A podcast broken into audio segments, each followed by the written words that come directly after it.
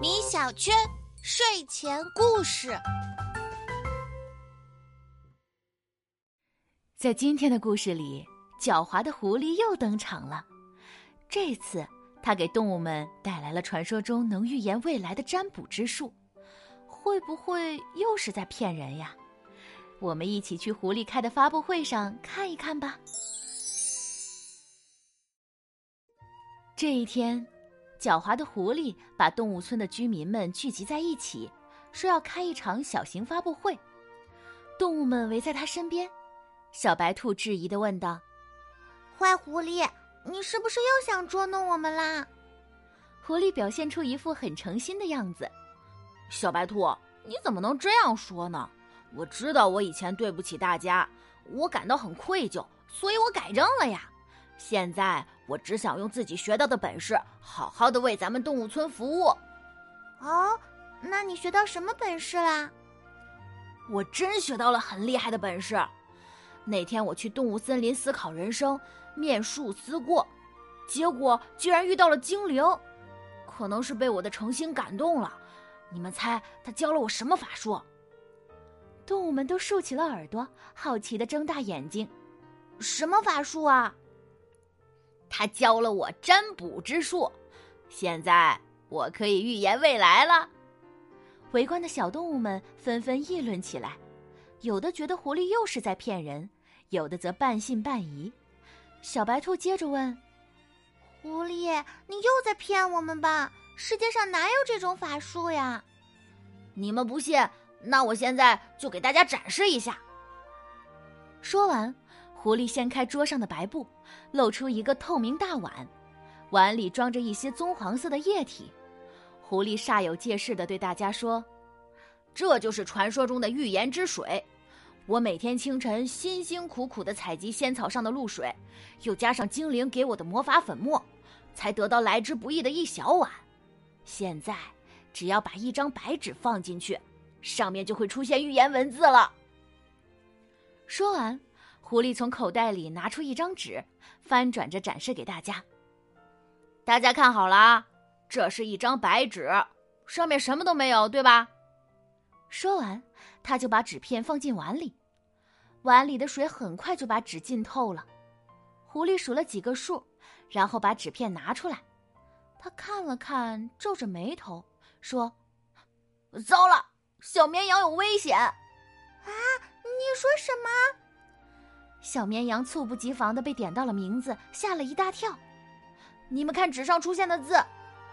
大家凑上前去，只见白纸上真的出现了一行清晰的蓝黑色文字：“三日之内，小绵羊大祸临头。”啊这可怎么办呀？大家快帮帮我！小绵羊本来胆子就小，这下更是害怕的不得了，眼泪已经在眼眶里打转了。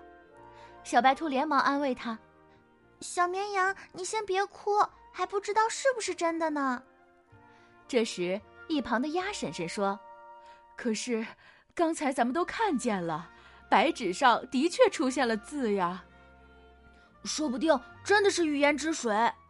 是呀，众目睽睽之下也不能作假呀。这可怎么办？咱们得帮帮小绵羊。笨笨猪赶紧说：“狐狸，你快点说，我们怎么做才能保护小绵羊？”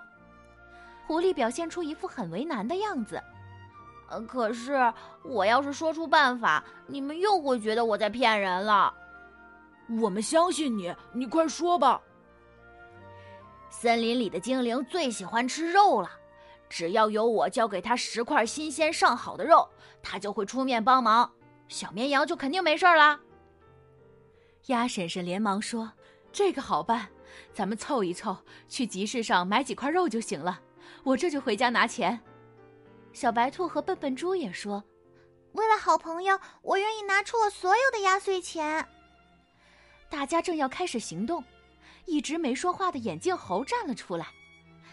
大家等一等，你们都被狐狸骗了那么多次了，怎么还不吸取教训呢？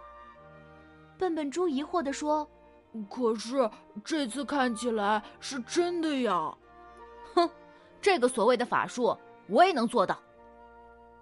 眼镜猴说完，迅速跑回家，拿来一袋淀粉，然后加水搅拌均匀，得到一碗半透明的淀粉水。他用手指蘸着淀粉水，在纸上写了几个字。等字迹干透后，白纸上便一点痕迹都没有了。他把纸放进狐狸那碗水里浸泡了一会儿，几个蓝黑色的字慢慢显现了出来。